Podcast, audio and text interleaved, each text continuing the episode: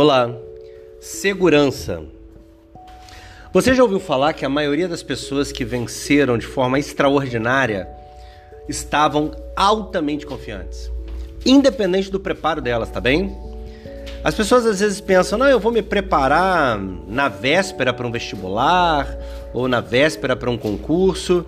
Na verdade, quem está preparado o tempo todo, quem está se preparando o tempo todo, quando chega diante do obstáculo, ou da dificuldade, ou até mesmo do grande desafio positivo da vida, ela não precisa ficar insegura, porque ela sabe muito bem o que está fazendo.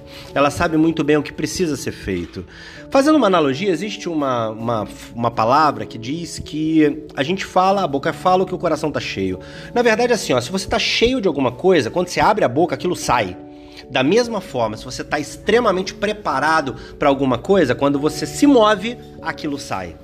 Agora, quando eu falo de segurança, tem muito a ver com a convicção envolvida. Não é só saber fazer, é saber que sabe, é saber que tem domínio, é saber que vai tirar onda. Então, você precisa entender que muita gente perde oportunidade porque mostra insegurança, gagueja, vai na hora vai ficar respirando muito ofegante, porque simplesmente não tá cheio daquilo que vai entregar.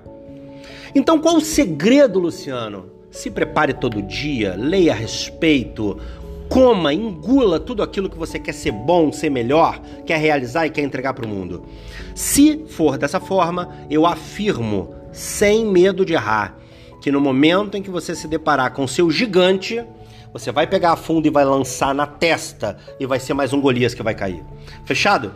Um excelente dia para você. Deus te abençoe e se invista de segurança, baseado naquilo tudo que você domina e está pronto para entregar para o mundo. Tá bom? Abraço. Vai lá no nosso site lucianodepaulamentor.com.br. Tchau, tchau.